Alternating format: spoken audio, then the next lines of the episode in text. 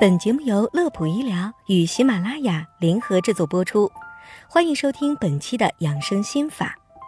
对于大部分人来讲，秋天绝对是一个凉风习习、美不胜收的季节。可对于冠心病的朋友，秋天却是发生心梗、猝死等高危疾病的一个多事之秋。这是因为在立秋之后，气温开始逐步降低，昼夜的温差会导致人体血管小幅度收缩，血管壁变脆，再加上冠心病患者本身的血管堵塞、血压偏高，会使危险系数直线上升。特别是老年人心肺功能较弱，更要注意。这也是秋季冠心病高发的主要原因。那么，冠心病患者究竟该如何度过这个多事之秋呢？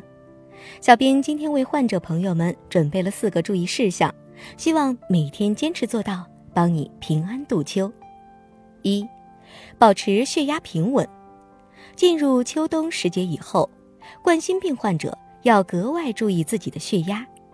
血压是人体血液健康度的一个最重要的体现，血压过高就容易造成血栓、溢血等情况的发生。患者朋友最好每天测量一到两次血压，及时掌握动态，采取有力措施。二、注意饮食，在日常饮食中要注意多摄入含蛋白质、镁、钙丰富的食物，多吃新鲜蔬菜瓜果。每日适当喝茶，可以有效预防中风和减少患心脏病的风险。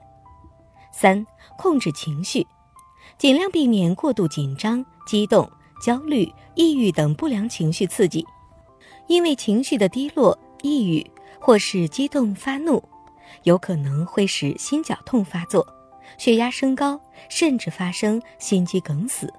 因此，我们在平时应培养乐观的生活态度，保持情绪稳定。